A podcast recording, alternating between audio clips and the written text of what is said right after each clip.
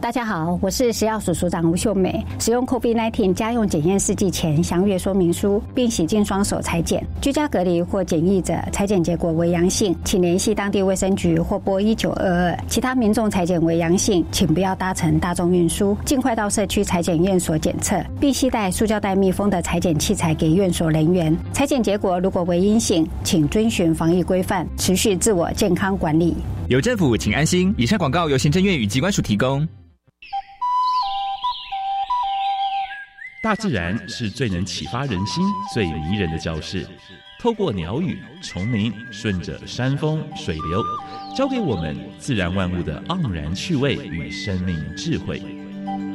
自然有意思，我是杨平视，我是燕子。记得哦，每周二上午十一点零五分到十二点，来听杨老师跟燕子生态大最高。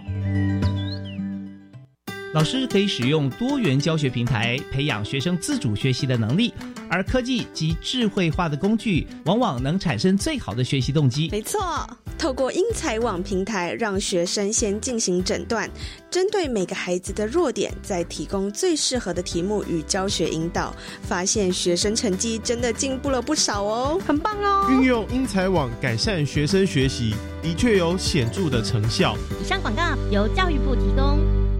大家好，我们是 The Wanted 寻人启事。您现在收听的是国立教育广播电台。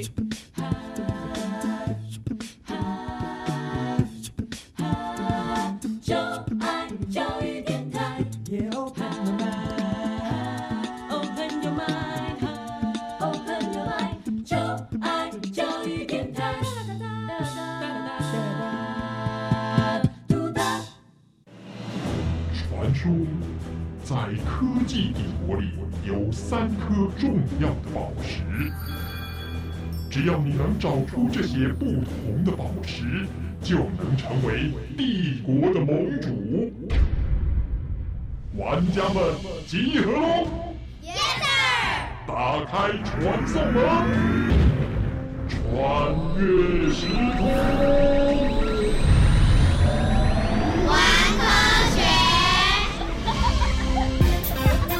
欢迎所有喜爱冒险、追根究底、勇于发现问题的玩家们来到科学游戏空间，一起玩科学。我是燕柔姐姐，欢迎我们的一级玩家宇宽。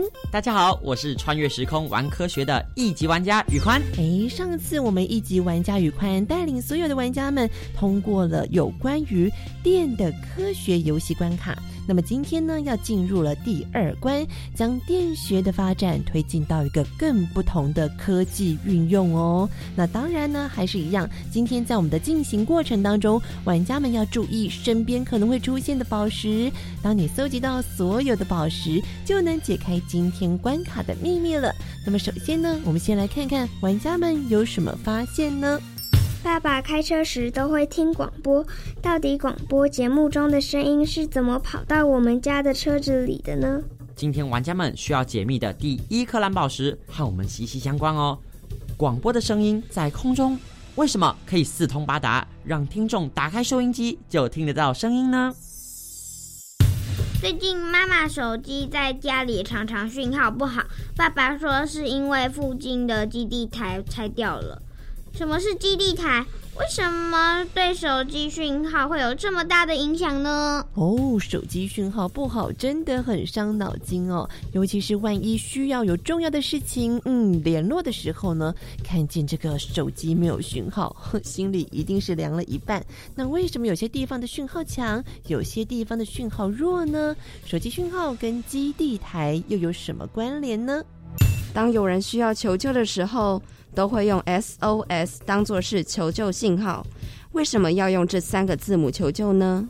这第三颗红宝石很特别，许多人应该都没有想过，为什么全世界求救的代表用 SOS 而不是 AIA 或者其他字母呢？这应该有什么特殊原因吧？公布了我们今天要搜集的三颗宝石喽。那这三颗宝石其实都跟电磁波有关系，所以现在呢，就跟着一级玩家宇宽进入虚拟石金秀，寻找今天的宝石喽。一二虚拟石金。发现电磁波与无线电。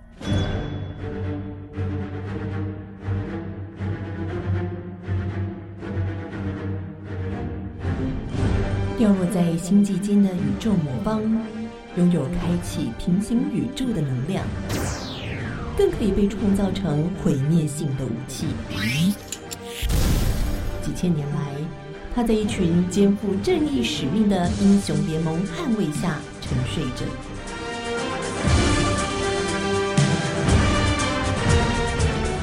不料，伊诺斯星球的萨亚，在一次超时空跳跃下。悄悄唤醒魔邦，企图偷取人类科技的发明，地球的文明发展正面临着威胁，危机四伏。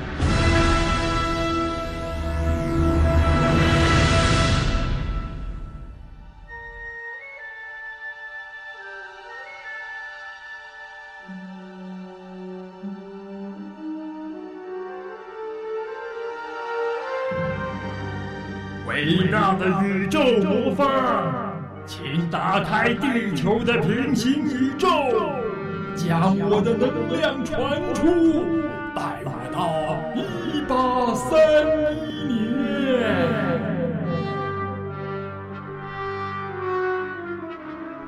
局长，你看，宇宙魔方有动静哎！呃，你看，传送门又被打开，看来萨亚又有行动了。果然。又开始他的计谋，赶快看一下他的位置在哪里。报告局长，他打开了一八三一年的通道，不知道他想做什么。一八三一年，那是法拉第的电流实验获得突破的关键年。难道他要破坏法拉第发明的第一台发电机，让人类无法获得光明？应该不会。我们之前已经将发电机发明的记忆封存在宇宙魔方中，电力的使用对人类是不会被破坏。一八三一年，啊，是马克思威出生那年，难道他要破坏电磁波的发展？哎呀，这可不妙啊！那不就会耽误了无线通讯的发展？无线通讯，无线通讯。是不是就像手机或收音机利用电波传递讯息，对吗？一点也没错。哎，那你就不能霸着手机情话绵绵了。哼，我看你也好不到哪儿去，你不能整天看电视啊。哎，好了啦，赶快准备宇宙扩增实境舱，前往传送门去一探究竟。是。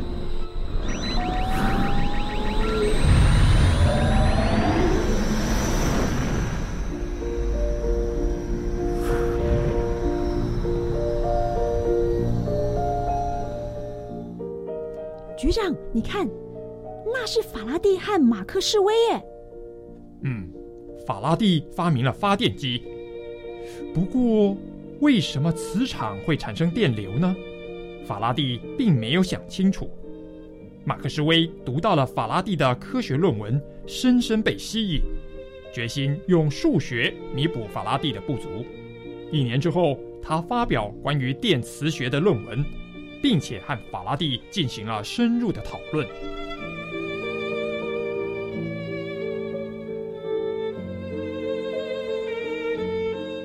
关于电流和电场的想法，教授的意思是这样，没错吧？嗯，没错。不过马克思威，你不要只局限于用数学来解释我的观点，而是要有所创新啊！我相信你一定能够把电学的发展推向另外一个研究领域。好，谢谢教授的鼓励，我愿意试试看。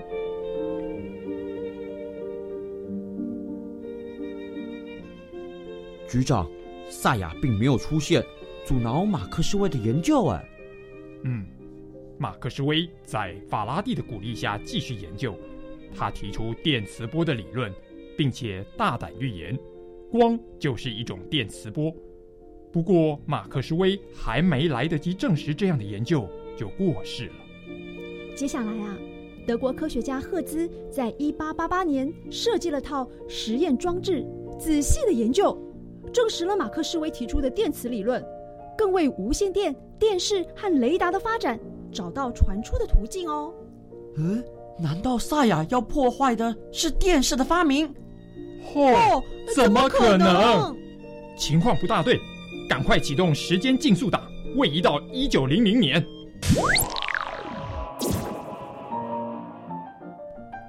局长，这两位年轻人是谁呀？那是英国科学家马可尼和他哥哥，他们从一八九五年就开始进行无线通信的实验。马可尼，我出门到远处的山坡上，当我一接受到电波，就会挥舞白手帕哦。OK。马可尼，看这里！啊，成功了！经过马可尼堂弟的引荐，马可尼的无线电波可以在伦敦各地传送。接着，他将试着把电波跨越大西洋。哎，这电波可以传送到加拿大吗？你要试着把电波传送到地球的另外一端，你知道这有多远吧？哎，是呀，而这中间会经过很多的阻碍，而且电波会转弯吗？对呀，是呀，怎么可能嘛？天马行空。对呀。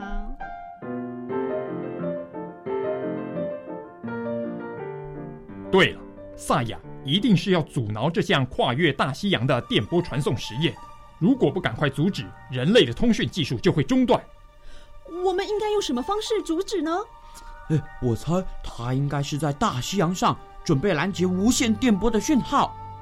和我想的一样，赶快定位大西洋海域搜寻。哎，局长，雷达显示前方有一艘船呢。小心接近。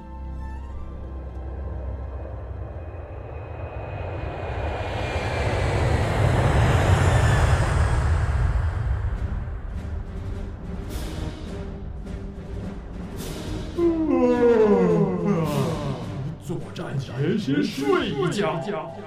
嗯，是萨雅哎，睡得真熟啊。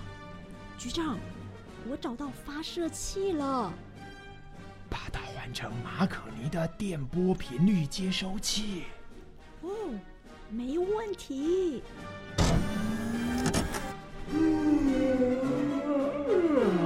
睡得真好。好，好，我们也该开始作战了。来吧，来吧，超级金刚犬，快点发射干扰电波。马可尼，不好意思哦。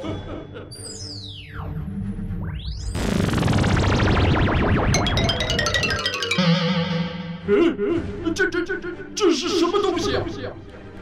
祝贺马可尼的无线通信成功跨越大西洋！耶！马可尼跨越大西洋的无线通信顺利成功了，哈哈，太好了，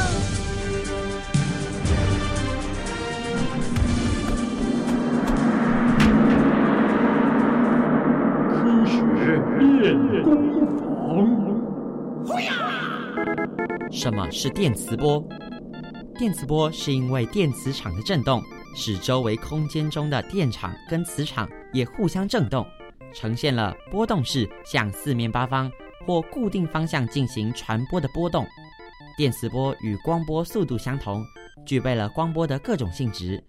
电磁波是一种不可见的波，可能来自太阳的自然放射，或是人造的电器产品，例如收音机或行动电话等电器，都是借由天线发送或接收电磁波讯号。不同电磁波的差别在于波长或是频率的差异。以电磁波为基础发展出的无线电波是由天线所传送，可以在空气中以接近光速传播。电视的影音讯号、电话或是广播的声音讯号，也都能以无线电波的方式传送，并且在生活与医学等各方面被广泛运用。然而，广播节目的声音要如何输送到每一个地方呢？打开下一个传送门，马上进行玩家大解密。玩家大解密，科学会不会有请关主来解密？为大家介绍今天的关主呢，是我们的自然科学专栏作者小静老师。老师好。主持人好，各位听众朋友，大家好。谢谢小静老师今天要跟我们大朋友、小朋友来讲到的是呢，就是像燕柔姐姐这样的声音，很远很远的地方在空中，然后突然就转到了孩子的或者是小朋友爸爸妈妈家里的收音机里头呢？到底是怎么样发生的？这好像是用什么样的魔术，然后就变到家里来呢？好，那小朋友应该会觉得很很奇怪哦，就是哦，我们的呃广播广播电台啊，是为什么声音可以传到我们的收音机？那你说家里的收音机呢？它好像只有接电线，它也没有什么线，好像连到广播电台去，像我们的电话这样。那而且是像爸爸开车的时候啊，也会听广播啊，那就更奇怪，车子也没有连了一条线到我们的广播电台，到处跑来跑去，它为什么可以接得住呢？所以呀，这个关键的秘密呢，就是呃，我们的电磁波，嗯就是广播节目它的声音啊，其实利用一种叫做电磁波，它这样子的一种波呢，传到我们的车上的广播或是我们家里。那电磁波这种东西啊，你可以想象，呃，小朋友看过水波对不对？就是我们在。池塘里，我们丢一颗石头，它是不是就会往外辐射一圈一圈的那种水波？是，然后呢，就会发散到四面八方去。那你可以想象哦，广播电台其实就是我们那个好像在空中丢石头，然后那个广播电台呢就会传送那个所谓的电磁波，它也像水波一样，会一圈一圈的，然后往外扩散。那这个电磁波呢，很神奇哦，它水波水波就是水波嘛，它很单纯。电磁波里面它会藏着我们的这个声音的讯号。就是像燕柔姐姐讲的声音啊，或是我讲的声音，然后它这些声音讯号呢，这样一圈圈的传到我们家里的时候，我们家里的那个收音机或爸爸车上的那个音响，它上面有天线，天线会去接收这个电磁波，再把它转换成燕柔姐姐或我的声音，然后让小朋友听见这样。哦，它会不会有距离上面的差距，或者是怎么样子，我们会收不到呢？呃，有可能电磁波就像水波嘛，你你往外扩散的时候，你会发现它越大圈越大圈，越越远越远的时候，它的其实它的能量会递减，所以所谓能量递减就是它慢慢的就消失了。所以它其实有一个范围的。所以那像另外有我们的玩家有问到说，爸爸妈妈都会说，哎，在家里这个手机啊是很方便使用，所以现在有些人根本家里好像没有那个呃电话哦，直接用手机来做连线，然后直接打手机了。电话好像常常被忘记有室内的电话，但是其实我们常常都会听到人家会说：“哎，我这边讯号不好哦。”可是我们家里好像比较不会发生这样的情况。那玩家们就很好奇说：“为什么同样是讲电话，那呃有一些为什么会有讯号好或不好的问题？难道他们的传送方式是不一样的吗？”对，有一点不一样，就是你想想看哦，我们在听广播的时候，你需不需要再再把你的声音传给燕柔姐姐？嗯，不需要嘛，对不对？对，好，但是手机不一样啊，手机它是我们跟很远的很远的朋友讲话的时候，嗯啊，朋友的声音也会传回来嘛，嗯，对不对？所以它是一个双向的，就是说，呃，电磁波传出去。然后它必须经过电信业者，比如说大家有听过中华电信、台湾大哥大，这就是所谓的电信业者。是，他们其实是要去接收我们的讯号。然后呢，我们的讯号里面呢，除了我们讲的话以外呢，我们的讯号里面还包括，哎，我们是谁？我们要打给谁？嗯哼。那所以电信业者就要去解码、解密这些东西，然后再传给正确的人嘛。好，那这中间就有一个过程了，就是说我们需要透过所谓的小朋友可能常听到的基地台。哦。好，那基地台呢，在大城市里面，它会分布的比较密集。你可以想象它是电磁波的接力赛跑。我们刚才讲过，就是说太远的时候，电磁波它会减弱嘛。嗯，所以。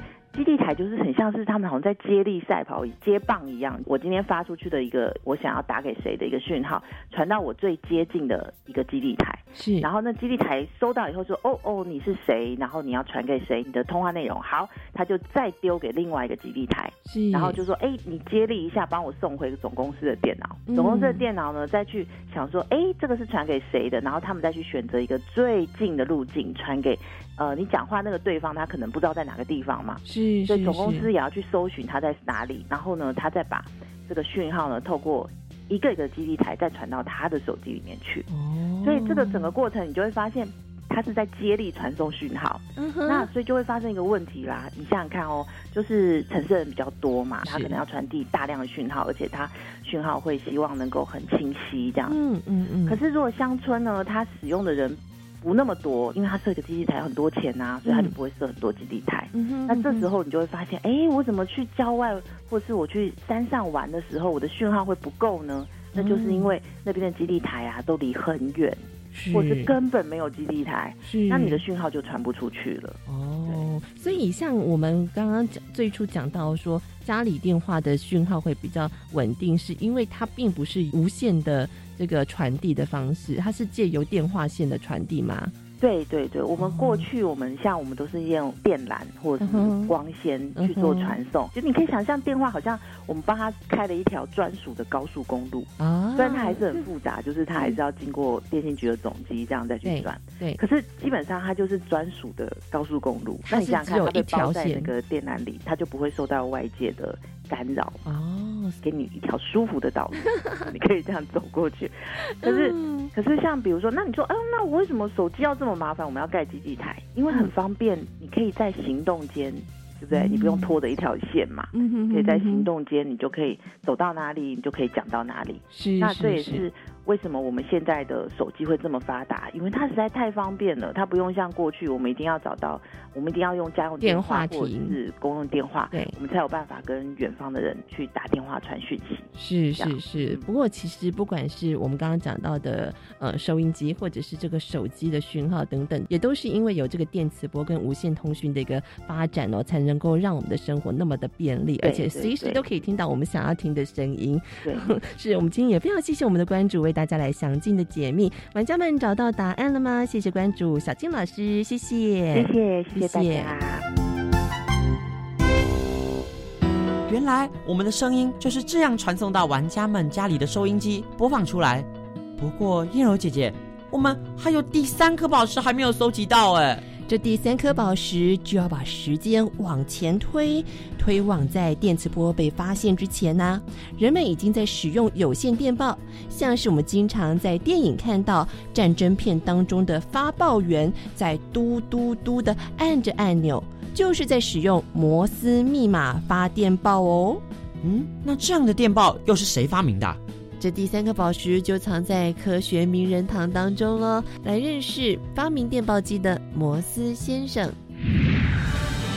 塞恩斯名人堂，无远弗届的电报发明家萨缪尔摩斯先生。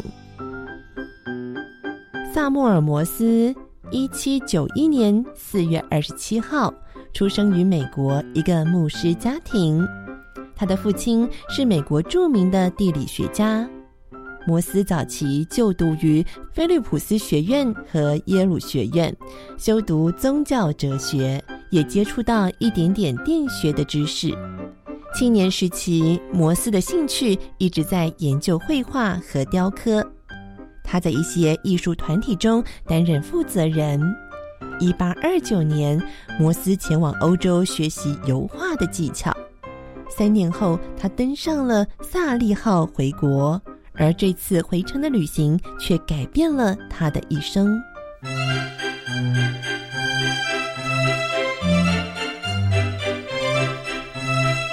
在船上，他认识了物理学家杰克逊，他告诉摩斯导线传递信号的原理，并且介绍了电磁铁和电磁感应的现象。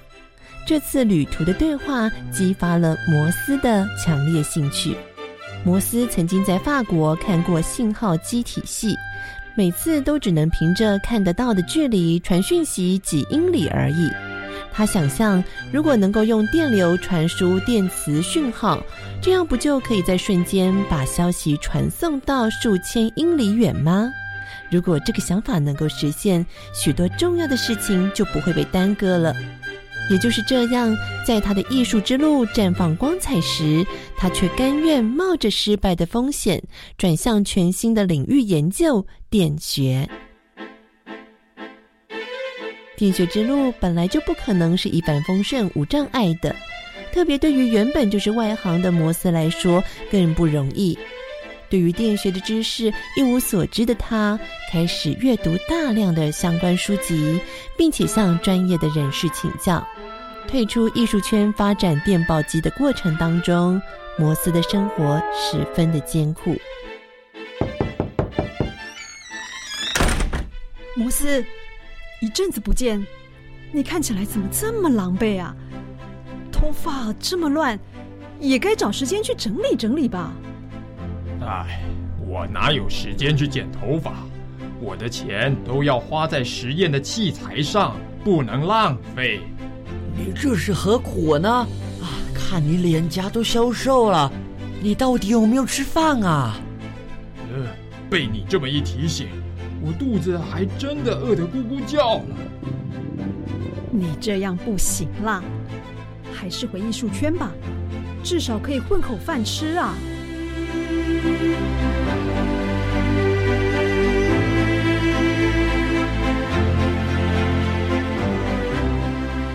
穷困潦倒的摩斯不得不重操旧业来解决生计问题，然而却被艺术圈里的人嘲笑是艺术家中最贫穷的科学家。但是他依旧没有中断他的研究工作。某一次的实验中，摩斯突然发现：哎，在电线中流动的电流，电线突然截止时会产生火花。哎。所以电流只要停止片刻，就会出现火花。火花是一种符号，没有火花也是一种符号，没有火花的长度又是一种符号。这三种符号如果组合起来，代表数位和字母，就可以借由导线来传递文字了。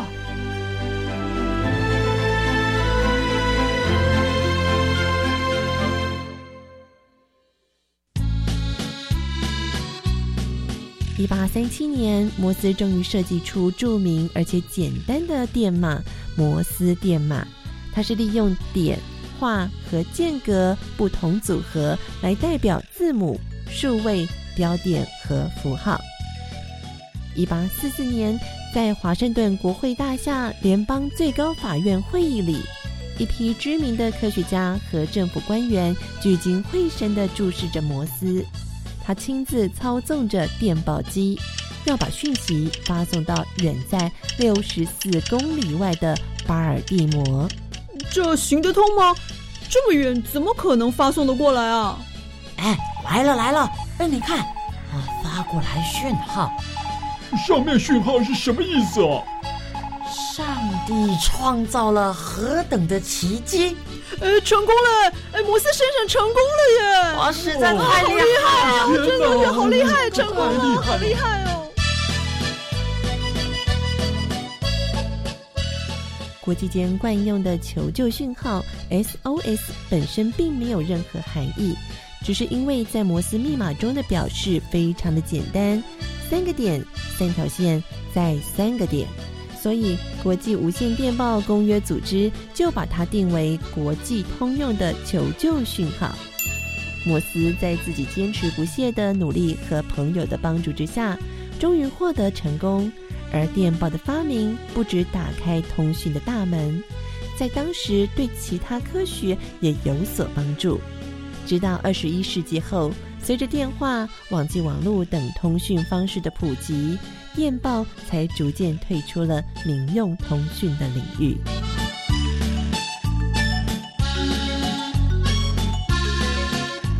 专长原来是艺术的摩斯，为了自己的理想，竟然能够跨入不熟悉的科学领域，就算生活贫困也毫不气馁。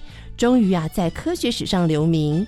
摩斯先生这样的勇气与坚持，实在让人敬佩哎。今天的第三颗宝石，大家应该都搜集到了吧？非常欢迎大家上我们的粉丝专业扫描 Q R code，回答我们今天关卡的三颗宝石正确答案，看看你的战斗力是不是增强了许多。下次有机会再来挑战我们的一级玩家，成为科学游戏室的盟主，当然没问题，欢迎来挑战。我是一级玩家宇宽，我是燕柔姐姐，我们下次再见喽。